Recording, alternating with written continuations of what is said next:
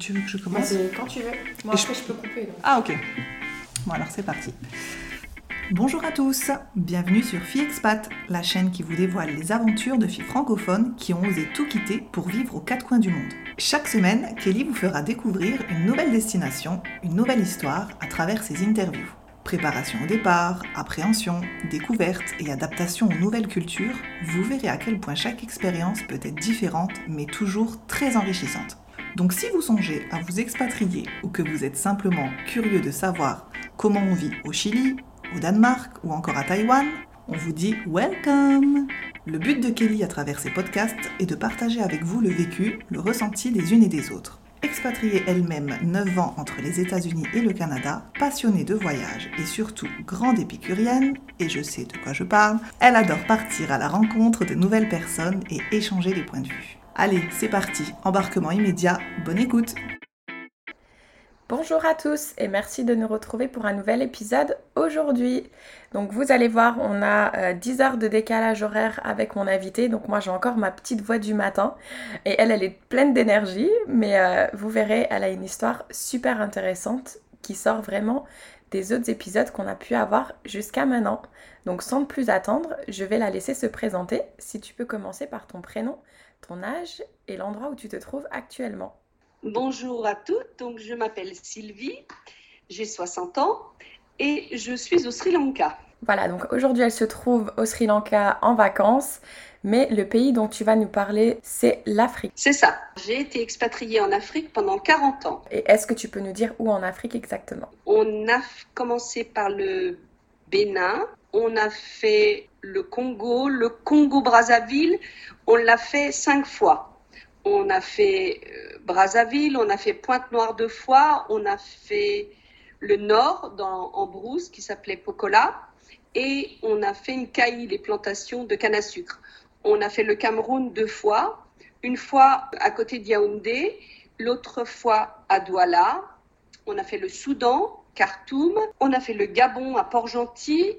On a fait le Kenya à Mombasa. On a fait l'Afrique du Sud à Johannesburg et à Vicksburg, une toute petite ville dans le Free State, à la frontière du Lesotho. Je pense que j'ai fait le tour des pays c'est déjà pas mal. D'ailleurs, si, vous si vous êtes un peu perdu, vous inquiétez pas, je mettrai la liste de tous ces endroits dans la description du podcast. Mais du coup, c'est pour ça qu'on va parler de l'Afrique euh, en général, pour son expatriation. Mais avant d'en arriver là, est-ce que tu peux nous rappeler d'où tu venais en France et quelle était ta situation avant de t'expatrier? Alors moi, je suis angevine et en fait, après mon bac, je voulais faire des études plutôt dans le tourisme et linguistique. Donc, je suis partie en Allemagne au père. Donc j'étais à Osnabrück, je suis partie au père, au bout de dix jours, ça ne me convenait pas. Donc euh, j'ai cherché du travail. Mon niveau d'allemand était moyen, mais je me suis un peu bougée. Et j'ai trouvé du travail dans un restaurant qui voulait absolument une serveuse française pour faire plus local, plus typique. Donc j'ai travaillé dans une crêperie en Allemagne, à Osnabrück, pendant six mois avant de partir en expatriation, mais je ne savais pas que c'était une expatriation. Je partais en voyage. D'accord.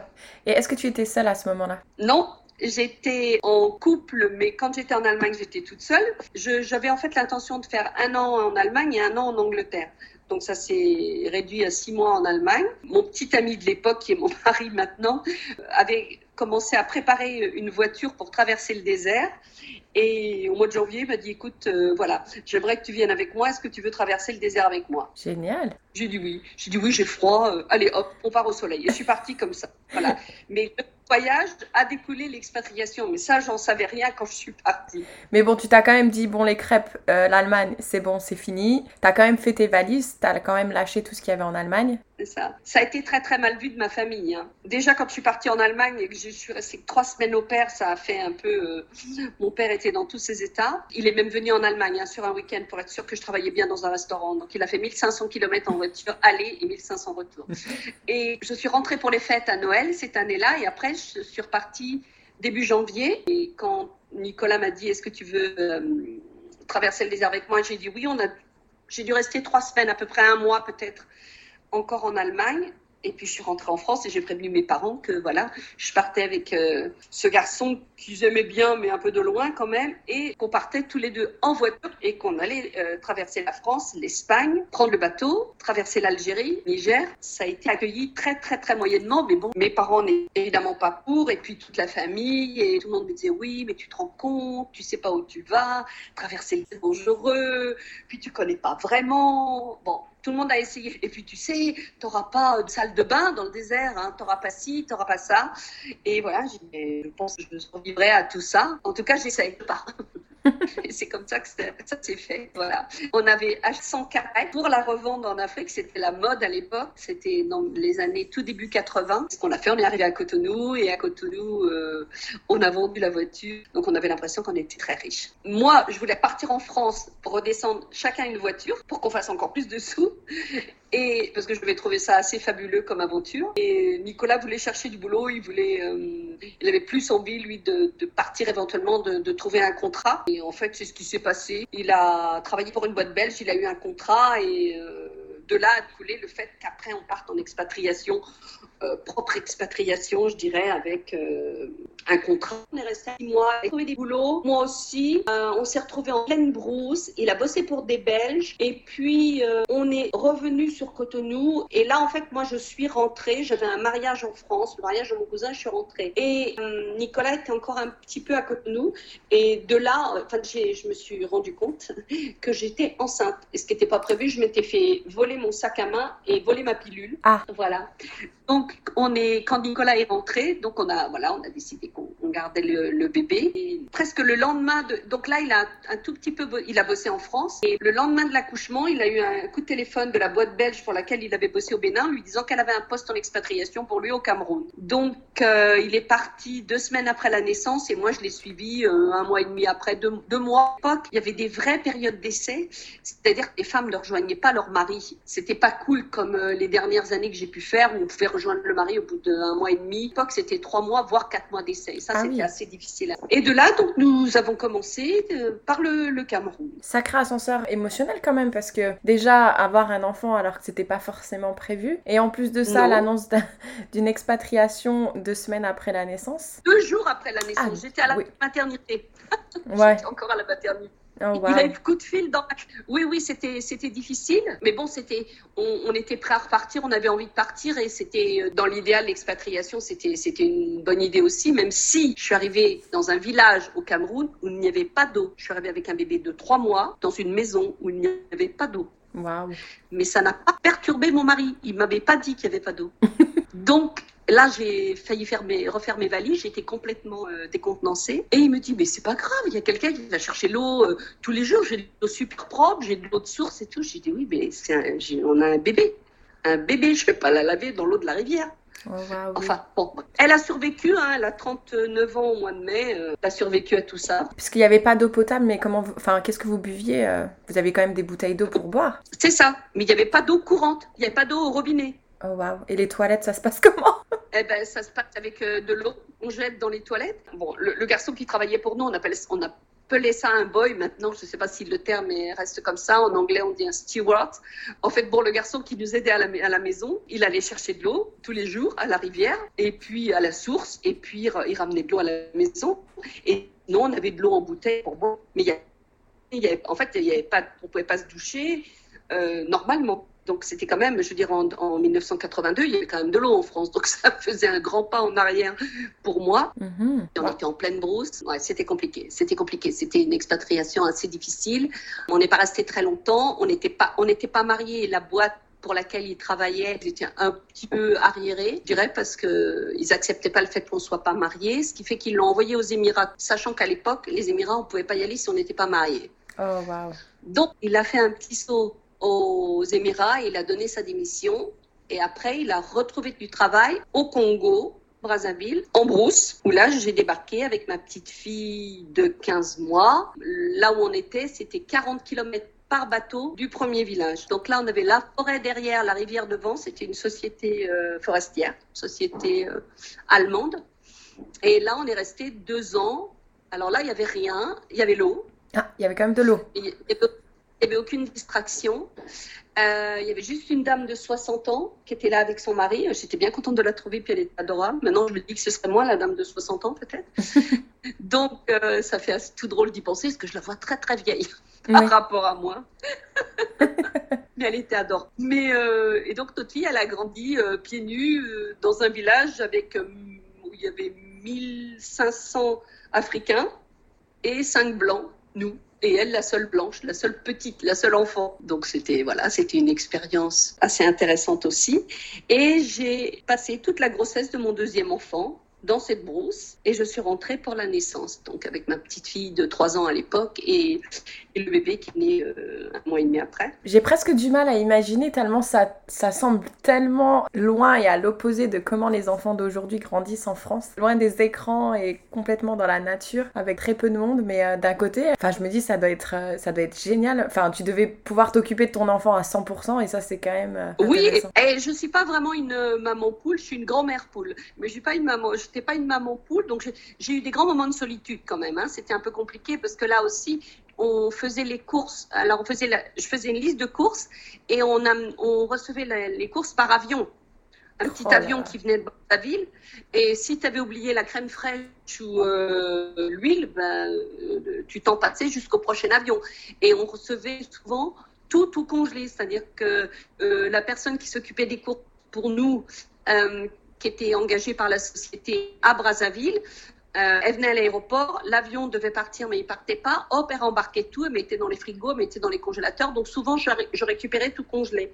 Je jetais tout par terre pour que ça se décolle. Euh, je jetais ça sur le sol qui était en, en béton, recouvert de, ciment. Donc c'était, c'était vraiment une aventure, euh, voilà, quelque chose un peu compliqué, un peu difficile, euh, parce que bon, pour rencontrer des gens de notre génération, il fallait absolument qu'on aille au village à côté, donc on prenait le bateau et on rencontrait des, des, des gens qui travaillaient pour une grosse société française et il y avait un camp, donc il y avait euh, des familles, quoi. Et quand j'ai été suivie pour la grossesse de, mon deuxième, la, le directeur était médecin, donc je prenais le bateau je faisais les 40 km en bateau. Il y a donc la ville de, de qui est tout petit, hein, une toute petite ville.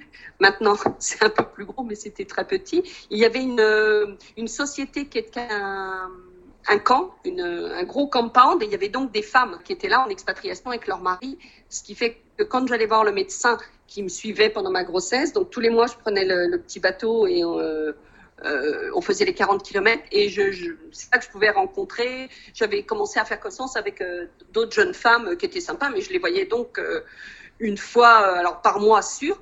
Et puis sinon, quand on pouvait y aller pour le week-end avec, avec mon mari. Mais toi, à ce moment-là, enfin, tu te disais pas, mais il faut qu'on parte quand même, parce que si t'arrives des complications ou des choses comme ça, c'est quand même loin de tout. Alors, en fait, j'ai j'ai eu une première grossesse très simple, très facile, même si j'étais très jeune. J'avais un gynéco à l'époque, je pense qu'il était assez cool, qui m'a dit, écoute, puisque la première grossesse s'est bien passée, la deuxième, je vois pas pourquoi ça se passerait mal. Je vois pas d'inconvénient. J'étais rentrée à Noël, j'étais enceinte d'un mois et demi. Il m'avait dit, moi, je vois pas pourquoi euh, vous pourriez pas, vous pourriez pas repartir. Donc, du coup, je suis partie tranquille. Et puis, je pense que quand on est jeune, que j'étais quand même assez jeune, peut-être qu'on se pose moins de questions. Puis, j'étais en pleine forme, donc je me suis jamais posé de questions. J'ai eu beaucoup, beaucoup de contractions là-bas, donc euh, le médecin qui me suivait, elle a été assez maligne et m'a dit qu'il valait mieux que je rentre. Euh, je suis rentrée à la fin du septième mois au lieu de rentrer un petit peu plus tard. En fait, euh, il n'y avait, avait, aucun problème. J'ai accouché à terme et euh, tout s'est bien. Mais j'ai jamais été inquiète. Non, non. Oui, parce qu'en plus, enfin, dans ton petit, dans ton petit, je sais même pas comment le décrire d'ailleurs, là où tu étais dans ton petit village, parce que c'était même pas un village, tu n'avais même pas un téléphone portable, tu n'avais rien du tout pour, pour appeler qui que ce soit. Ah, il n'y avait pas, pas, pas de téléphone tout. C'est ça. Non, ça, se faisait juste par, par, euh, par radio. Incroyable. C'est vraiment, vraiment dur à imaginer. J'ai été très malade, j'ai fait une intoxication alimentaire, j'ai failli mourir et j'ai eu la chance qu'en fait, il y a un avion, un petit avion, donc les petits avions euh, qui volent en brousse, qui soit donc justement dans le village d'à côté et que par la radio, ils aient pu l'appeler et j'ai été évacuée sanitaire. Sinon, il y avait de fortes chances que, que j'y reste. Quoi. Tant qu'on ne l'a pas, on n'y pense pas. Et après, quand on est guéri, on, se dit que c'est fini. Et là, à ce moment-là, tu te dis pas, non, mais il faut, il faut arrêter ça, euh, il faut qu'on rentre, quoi. Si, je voulais partir parce que je m'ennuyais. J'en avais ras-le-bol d'être là-bas parce que c'était difficile à ce niveau-là. Parce que euh, même la télévision, on n'en fait pas. Mm-hmm. Donc, les, euh, je lis beaucoup. J'avais une petite fille. Mais bon, euh, c'est quand même un peu ennuyeux, il n'y a pas beaucoup d'échanges. Quand je, me suis retrouvée enceinte du deuxième et qu'on approchait de la fin de la deuxième année, j'ai dit, bon, voilà, maintenant, là, c'est terminé, moi, je reviens pas, euh, je reviens plus, quoi, c'est plus possible. Donc, mon mari a donné sa démission et il a retrouvé du travail pour une autre compagnie. Et là, il est parti dix jours après la naissance du deuxième. et je l'ai rejoint trois mois après à Khartoum, En gros, lui, les bébés, ça, ça, doit, ça doit le faire peur, non? Les bébés, lui, heureusement, il était là euh, à chaque fois que j'ai accouché, parce qu'à à chaque fois, il devait plus ou moins pas être là, mais il a toujours été là. Donc ça, c'était déjà une chance. Il a toujours été là. Donc euh, ben là, ça a été compliqué aussi parce que parce que ben, parce que du coup, j'avais deux enfants et euh, quand on sait qu'un bébé, ça prend beaucoup de temps. Donc l'autre petit, quand il a même pas son papa euh, pour s'en occuper un peu, bon, j'avais la chance que mes parents m'hébergent et que je reste mes parents qui étaient qui sont très proches de nous et très proches de nos enfants. Donc, ils s'en sont beaucoup occupés et ça, c'était bien. Et j'ai rejoint donc le papa trois mois après cette période d'essai parce qu'en fait, il aurait bien voulu que je parte avec eux, mais ça, c'était impossible à l'époque. Et donc là, on, a, on est resté un an au Soudan. D'accord. Donc, euh, alors là, c'est encore une autre histoire. Là, on a bossé tous les deux. Moi, j'ai trouvé un petit boulot dans l'entreprise où il était. J'ai fait un peu de comptabilité, de secrétariat, enfin un petit boulot d'appoint. Dans ce pays-là, en fait, il n'y avait pas de lait pour enfants. Ah. Il y avait que du lait pour les enfants euh, mal nourris. Donc un lait hyper protéiné. Je me souviens à l'époque, parce que j'avais amené du lait, mais genre j'avais amené trois boîtes de lait. Le médecin qu'on avait rencontré, c'était un, très jeune médecin qui était, qui travaillait pour Total, qui était absolument charmant, qui m'a dit surtout, alors surtout Sylvie, il faut absolument pas que cet enfant mange des protéines tant qu'il boit ce lait. Sinon, tu vas en faire un obèse. Bon, il a 35 ans et il n'est pas obèse, tant mieux, tout va bien pour lui. Mais parce qu'il me dit, ce lait-là, c'est pour les, c'est pour les enfants rachitiques. Donc, il faut, s'il boit du lait, euh, mais on n'avait pas le choix, il était trop petit, il fallait bien qu'il boive du lait. Bah Donc, euh, voilà, ça, c'était la petite expérience du, du Soudan. Donc, le premier enfant n'a pas d'eau euh, courante, le deuxième enfant n'a pas de lait. J'ai déjà hâte ce que tu vas nous raconter sur le troisième. Voilà, donc là, on a fait un an, 15 mois au Soudan. On est rentré. Le contrat de Nicolas s'était terminé. Je ne sais plus trop ce qui s'était passé. Donc, il a cherché du travail. Et là, on est reparti. Alors, il est parti. Il a encore eu une période d'essai. Et là, on est on l'a rejoint à Pointe-Noire. Alors, avant qu'on parle de Pointe-Noire, il y, a une raison particulière que tu voulais partir du Soudan? Non, c'est son contrat qui s'est terminé. J'ai beaucoup aimé le Soudan. On était, en fait, c'était amusant parce qu'il n'y avait rien dans ce pays, il n'y avait rien à bouffer. Mhm. Euh, il y avait des tomates, des tomates, ah, il y avait des tomates, je ne sais même pas s'il y avait des tomates. À peine des tomates et des pamplemousses et juste de l'agneau. Moi, je ne mange pas d'agneau, donc j'étais assez contente. Tout le, pain, la pâtisserie était charançonné, ce qui fait que je mangeais absolument ni pain ni, rien. Donc pour avoir la ligne, le Soudan, c'était merveilleux. Il paraît qu'après un accouchement, euh, la femme, elle veut perdre du poids, donc pour toi, c'était chose garantie. Ah ben c'était garanti. Ah, bah, déjà j'avais perdu parce que j'avais un bébé très difficile, j'avais déjà perdu tout euh, avant d'arriver au Soudan. Mais alors là, avec le, Soudan, j'étais oui, oui, vraiment. Euh, mais c'était un pays extraordinaire parce que comme il n'y avait pas beaucoup de choses à faire, en fait, il y avait une ambiance exceptionnelle. On était 150 Français, on se connaissait tous, du consul, en passant par le directeur de l'école française, en passant par les gens de chez Total. Enfin, c'était fabuleux. On a passé 15 mois euh, avec une ambiance exceptionnelle. Même si on n'avait pas grand-chose à manger, c'était euh, on s'en sortait, on se du Nil, on mais c'était très, on a, un, on a un très très bon souvenir du, Soudan. Pour le coup, l'expression on a, on a vécu euh, d'amour et d'eau fraîche pour toi, ça, s'applique. oui, c'est vrai que c'était un peu ça quand même. Le début de notre expatriation, c'était un peu ça. C'était un peu ça. Et donc là, du coup, le contrat s'arrête. Vous allez à Pointe-Noire. Est-ce que tu peux me dire où c'est Pointe-Noire? Parce que j'en ai aucune idée. Pointe-Noire, c'est le Congo-Brazzaville, toujours. D'accord. Donc on avait fait le nord du Congo-Brazzaville et là on se retrouvait à Pointe-Noire. Alors ah oui, ce que j'ai oublié, quand on était en brousse, Congo-Brazzaville, on a décidé de se marier parce qu'on on, voulait faire la fête. On en avait, on en avait marre d'être en brousse, donc on a, on a décidé de se marier. La société pouvait, ne pouvait pas s'y opposer, bien évidemment. Donc on, a, on s'est marié pendant notre séjour en brousse euh, Congo avant que je ne tombe enceinte du, du deuxième. Et du coup, la, la fête de mariage était à la hauteur? C'était super sympa. En fait, c'était que des gens de la société qui étaient eux à Brazzaville, mais ils avaient fait ça super bien. Et en fait, euh, nous, on voulait faire ça avec des témoins et puis aller faire la fête comme ça. Et la société avait décidé que non, il fallait faire un grand repas. Donc, on était peut-être une vingtaine, hein, on n'était pas non plus 150. Euh, mhm. Et je, oh, on disait, oh ça va nous coûter une fortune. Et en fait, c'est la société qui nous a payé notre petit mariage à Brazzaville. Donc, c'était super gentil. C'est notre cadeau. Super. Donc, c'est super sympa. Vous avez pu avoir votre famille à vos côtés ou ça a été un peu compliqué là-dessus? Non, du du tout, parce qu'on s'est marié au mois de décembre.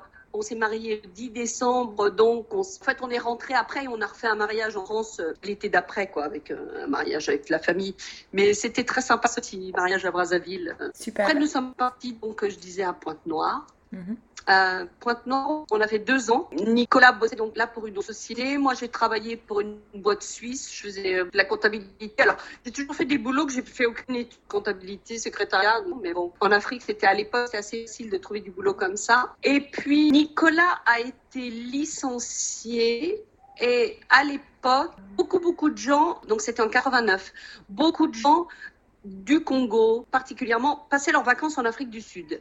Honnêtement, en 89, je, connaissais euh, à peine l'histoire de l'Afrique du Sud. Et étant licencié, on a décidé de partir en Afrique du Sud en vacances. Et on est parti un mois. On a fait euh, Johannesburg, Durban, Cape Town. Et on a décidé qu'en fait, on allait revenir, on allait s'expatrier euh, de nous-mêmes. On allait émigrer donc en Afrique du Sud. On s'est renseigné sur place et on est rentré en France et on a fait une marche Donc, on avait devant nous quelques années d'expatriation. On avait donc de l'argent Mhm. parce qu'il fallait quand même un peu d'argent pour émigrer. Nicolas travaille dans une société euh, pour pouvoir émigrer. Ce qu'il a fait, il a trouvé du boulot dans une boîte française, mais pas comme expat. Donc ça changeait un peu notre, euh, notre statut. Mais on est parti. Donc on est parti avec nos deux enfants. Chloé avait 7 ans et Stanislas, il avait 4 ans. Alors là, c'était un petit peu plus compliqué parce qu'ils se sont retrouvés dans le système anglais euh, du jour au lendemain. Plus dur pour notre fille. ça a été compliqué pour elle. Elle a eu du mal. Et, quand elle a réussi à nous dire que, jamais de sa vie elle parlerait anglais, elle s'est mise à parler anglais. Et puis à peine arrivée en Afrique du Sud, j'ai rien trouvé de mieux que on n'a rien trouvé de mieux que de, de faire un troisième qui était alors celui-là non plus pas pas vraiment planifié et alors là, c'était un petit peu compliqué. Grossesse dans un pays où on vient d'arriver, où on émigre. Donc, euh, c'est beaucoup plus compliqué que l'expatriation. Là, faut tout faire soi-même. faut trouver une maison, les écoles. En plus, bon, la grossesse, j'étais en même temps hyper contente et en même temps, c'était un petit peu inquiétant. Comment t'as fait? Parce que t'avais pas les groupes Facebook comme on a aujourd'hui. Pour, pour rencontrer des gens? Ben, en fait, déjà, euh, quand on a des enfants en expatriation, c'est déjà un peu plus facile parce que on met les enfants à l'école, donc on croise des gens, on rencontre des gens. On avait d'anciens copains de Pointe-Noire qui étaient installés donc on les a revus. Et puis Nicolas bossait pour une boîte française qui avait que des expats. Le patron et sa femme qui étaient juste un petit peu plus âgés que nous, mais ils avaient une fille de l'âge de la nôtre. Les deux femmes, on a super sympathisé. C'était très drôle d'ailleurs parce qu'on était les seuls pas expats et on était les, les meilleurs amis du patron et de sa femme. Donc ça a créé quelques jalousies parce qu'évidemment, on n'avait pas le statut d'expat à ce moment-là. Mhm. Et c'est des gens avec qui on est toujours amis. Donc maintenant, ça fait vraiment de, de longue date. Ça fait 30 ans. On est resté amis avec ces gens-là. Et puis voilà, notre petit. Alors, il est né en Afrique du Sud et lui, il a eu son papa tout le temps. Voilà, c'est le. il manquait de rien.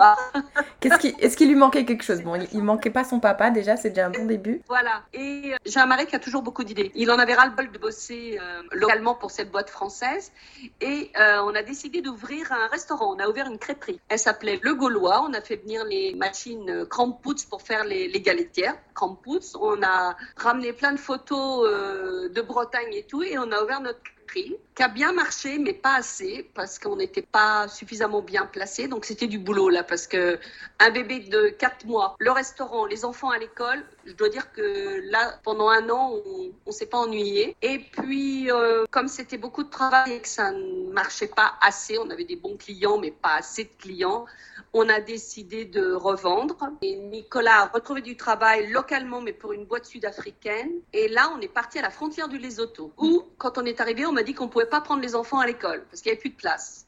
Ah bon Ah ben, ça va être compliqué parce qu'ils sont d'âge scolaire, il n'y a qu'une école, c'est la vôtre, comment on fait? Ah ben, On peut pas. Ben, je dis, écoute, on va les mettre en classe afrikaans, parce que là, c'était une école bilingue afrikaans-anglais. Il me dit, ah ben non, les classes sont pleines. Ben, je dis, c'est pas grave, je vais aller voir la police, et leur, voir où on peut mettre mes enfants. Peut-être on va les mettre dans une école euh, sud-africaine noire, parce qu'à l'époque, il y avait des petits Africains, des petits Sud-Africains noirs dans les écoles sud-africaines. Euh, je dirais sud-africaines, mais par contre, il n'y avait pas de petits blancs dans les écoles sud-africaines noires. C'est vrai. Donc là, ça a été un, ça fait un peu branle-bas de combat. J'ai dit, moi, ça m'est égal, du moment qu'ils vont à l'école. Les enfants, ils ont été, euh, ils ont grandi en Afrique, euh, ils ont été avec des Africains, ça me pose aucun problème. Mais en Afrique du Sud, c'était absolument pas gérable, même en 95. Waouh. Bref, donc ils ont trouvé de la, de la place pour nos enfants à l'école, ce qui fait que nos enfants seulement parlent euh, évidemment l'anglais couramment, mais parlaient l'afrikaans. Et euh, on a fait, je crois, trois ans. Et puis Nicolas a retrouvé un travail en expatriation. Donc on est reparti. Alors on est reparti pour le Congo, Congo à Brazzaville. Et deux mois après notre arrivée, coup d'État. Ah, Donc, euh, je me suis retrouvée à l'école française où j'étais euh, enseignante. C'était la première fois que j'avais eu la possibilité d'avoir un poste. Donc, je travaillais à mi-temps euh, avec le directeur de l'école française parce qu'il y avait eu juste la guerre l'année d'avant. Et là, coup d'État. Et là, euh, je me suis retrouvée à l'école le 18 décembre. Je m'en rappelle encore parce que j'avais mes trois enfants et on était couchés sous les tables toute la journée parce que on avait les Angolais qui se battaient contre les rebelles et les balles passaient au-dessus de nos têtes dans l'école. oh waouh. Oui, donc ça, ça a été un grand moment. Mais toi, tes tes expatriations sont incroyables quand même. Et de là, euh, ben, tout a un peu capoté, les écoles ont fermé, euh, on est resté encore un petit peu. On a renvoyé notre fille aînée en Afrique du Sud pour finir sa, sa scolarité parce qu'elle suivait des cours par correspondance, elle avait 16 ans. On a envoyé les garçons en France chez mes parents, le temps que ça se calme. Et puis de là, on est reparti à Douala. Et là, on est reparti qu'avec deux enfants. Chloé a, a fait une année en France, je crois une année ou deux, mais ça s'est pas très bien passé. Elle n'était pas heureuse du tout, donc on l'a fait revenir avec nous au Cameroun pour qu'elle passe son bac. Et là, on a fait cinq ans, je dirais un peu tranquille. Euh, je travaillais du coup toujours à l'école française. Nicolas travaillait dans une plantation de bananes, donc il était à 90 km de la maison. Il rentrait une fois dans la semaine et le week-end où c'était nous qui le rejoignions sur la plantation parce que c'était très sympa. C'était une belle plantation euh, au milieu des bananiers, des ananas. Enfin, il avait, c'était cool quoi. C'était la brousse sympa. Puis cinq, cinq années très chouettes au Cameroun. Et puis, il a démissionné au bout de cinq ans et nous sommes partis à Port-Gentil. Mais là, il ne nous restait plus que Alex, le dernier. Le, deuxième étant parti euh, faire... euh, il a fait des études euh, dans l'hôtellerie. Donc lui, il était parti en France rejoindre sa sœur. On était à Port-Gentil. Port-Gentil, on est resté qu'un an. J'ai travaillé aussi à, à l'école primaire à Port-Gentil. Le contrat de Nicolas n'a duré qu'un an. Et de Port-Gentil, nous sommes partis 2000, euh, j'essaie de regarder les années, 2005-2006. Alors là, il y a eu un petit peu un arrêt juste pour moi de quelques mois. Nicolas est allé faire une mission à Port Harcourt au Nigeria. Je l'ai rejoint mais quelques semaines. On est revenu et là, on est parti au Kenya, à Mombasa, pour trois ans. Alors, c'était assez paradisiaque. Là, j'avais plus d'enfants à la maison. Il n'y avait pas de travail non plus parce qu'à Mombasa, il n'y avait pas d'école française. Et euh, c'était compliqué pour moi pour trouver du travail, mais bon, c'était euh, assez idyllique. On avait une maison sur la falaise, on surplombait l'océan Indien, c'était absolument magnifique. On avait trois ans, très sympa, on a beaucoup aimé aussi. Après ces trois années au Kenya, on est reparti au Congo, à Nkayi, donc dans une plantation de canne à sucre, mais pas très longtemps. On a eu un très grave accident. On a un camion qui est monté sur notre voiture. On ne sait pas comment on s'en est sorti, on ne sait pas comment on est vivant, mais on n'a rien eu, rien, Incroyable. rien. Il n'y a plus de voiture. Et le, le- le- le camion est monté sur la voiture et nous, on est. Enfin voilà, Nicolas a eu une côte cassée, euh, euh, le bras abîmé, mais je veux dire rien. Et moi, j'ai rien eu. Je me suis juste cogné euh, un peu la tête et la jambe. Enfin, incroyable. Ouais.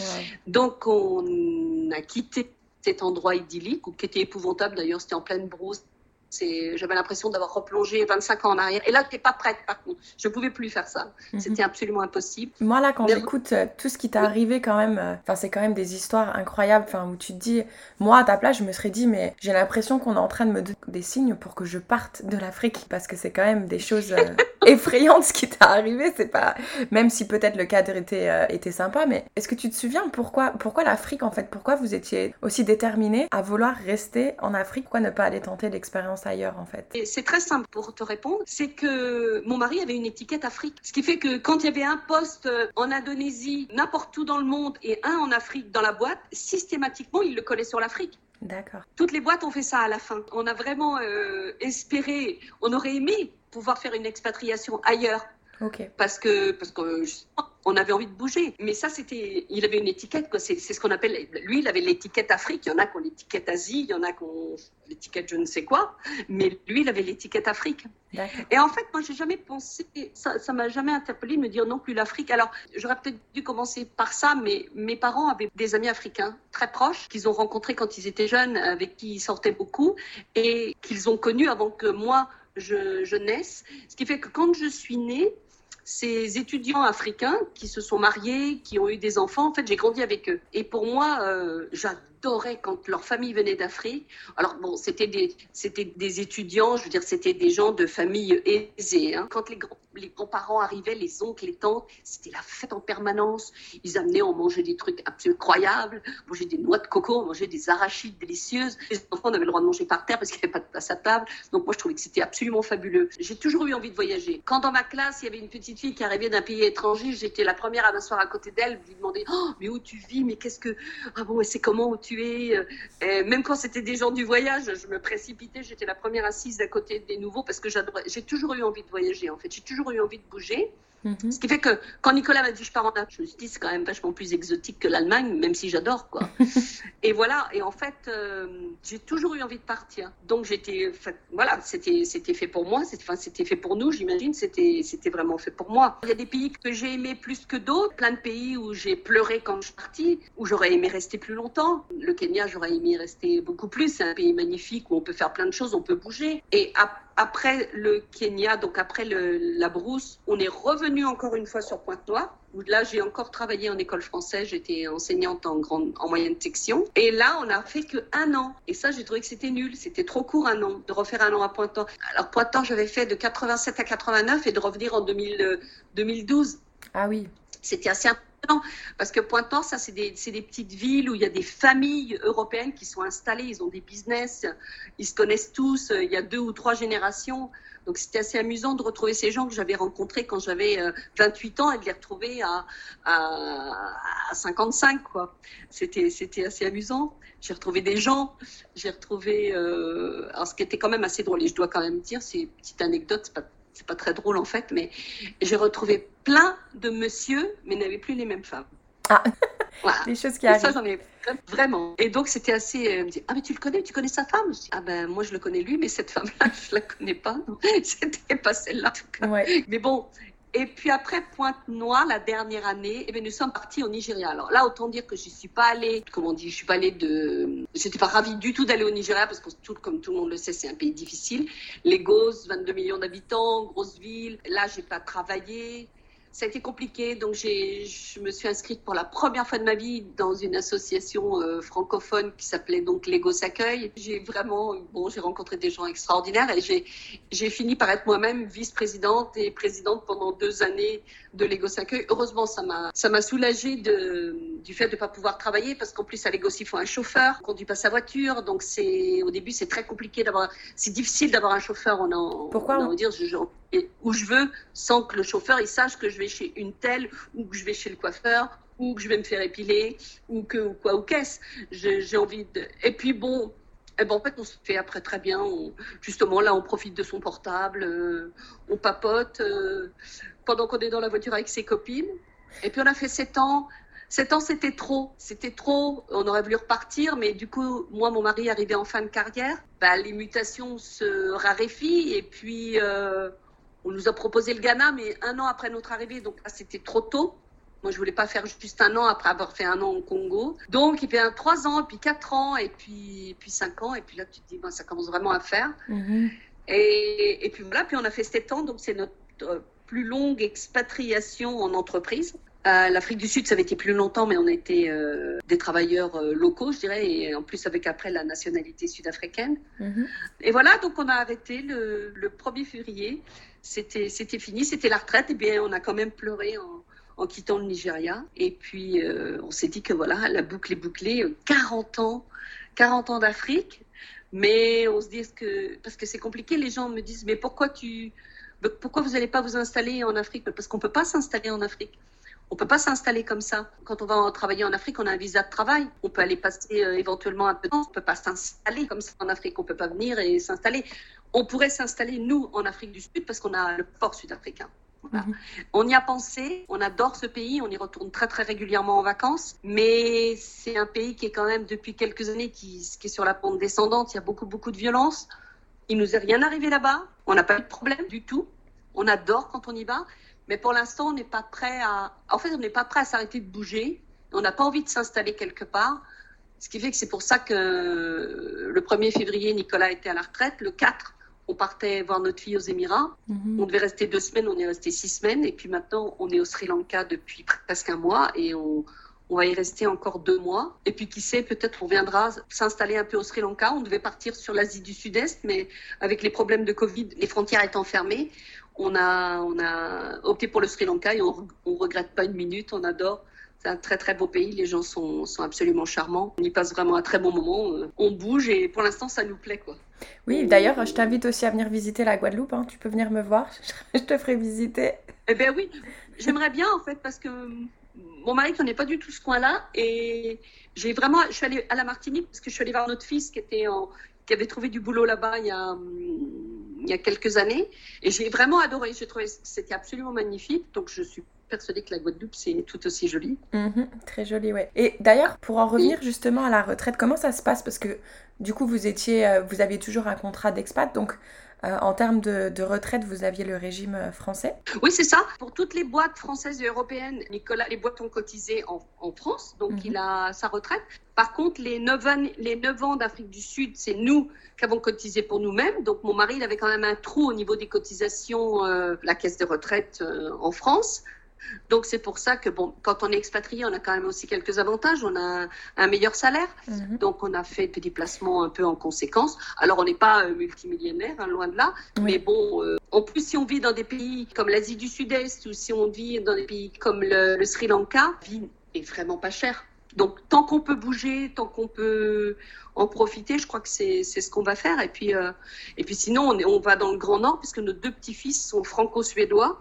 Donc, euh, voilà, ça alterne, quoi. Eh ben, écoute, vous avez bien raison. Tant que vous avez la jeunesse et la santé, alors il faut en profiter. C'est ça. C'est ce qu'on se dit. C'est ce qu'on se dit. Voilà. Tant Exactement. qu'on a la santé. Vous aurez le temps de vous poser euh, bien plus tard.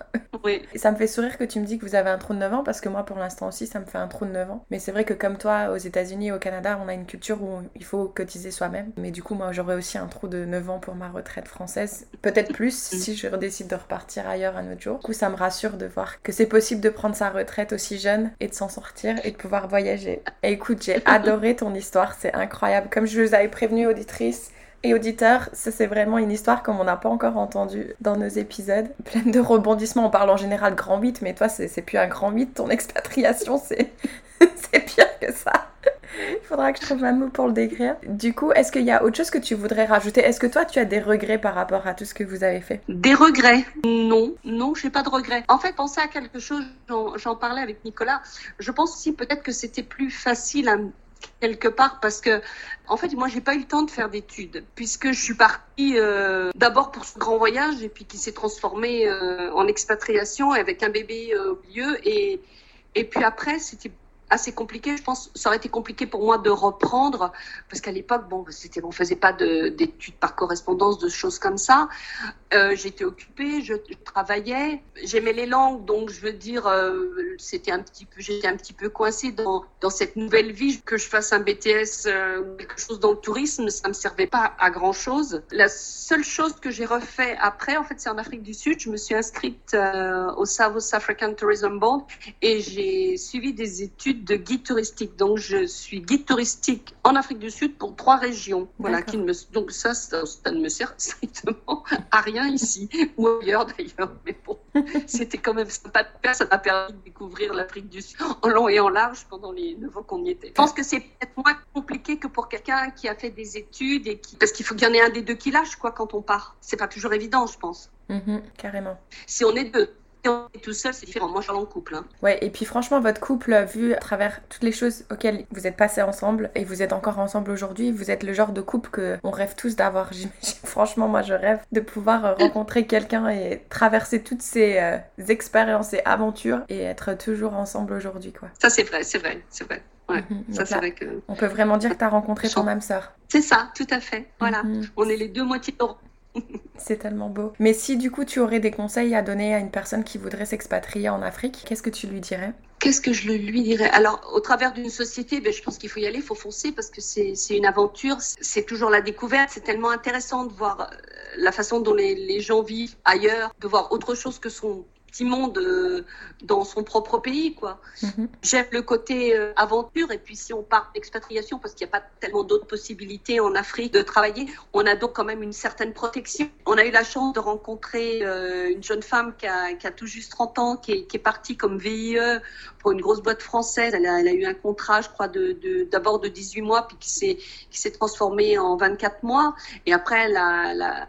elle a travaillé d'arrache-pied pour trouver du boulot. Elle a trouvé du boulot. Maintenant, ça fait, ça doit faire 4 ans, 5 ans presque qu'elle est, qu'elle est au Nigeria. Elle a 30 ans. Euh, elle est d'une famille qui, qui n'a pas quitté la France. Euh, et elle est venue, elle était toute seule. Elle, alors, elle, elle fait des études, bien sûr, puisqu'elle était vieille. Je trouve ça fabuleux. Et c'est, celle-ci, c'est une, pour moi, elle est expatriée, quoi. C'est, évident. Mhm. Là, elle doit rentrer en France, elle rencontrer quelqu'un. Bon, il, il, est obligé de faire, de faire un petit passage en France, mais sa vie, c'est l'expatriation. Et euh, quelque part, je me suis dit, euh, elle, m'a fait penser à moi, mais d'une autre façon, parce qu'elle, elle a fait des études et qu'elle travaille euh, comme. C'est une chance qu'on a aujourd'hui quand même avec ces, justement ces contrats VIE. D'ailleurs, VIE, qu'on en parle dans deux épisodes précédents.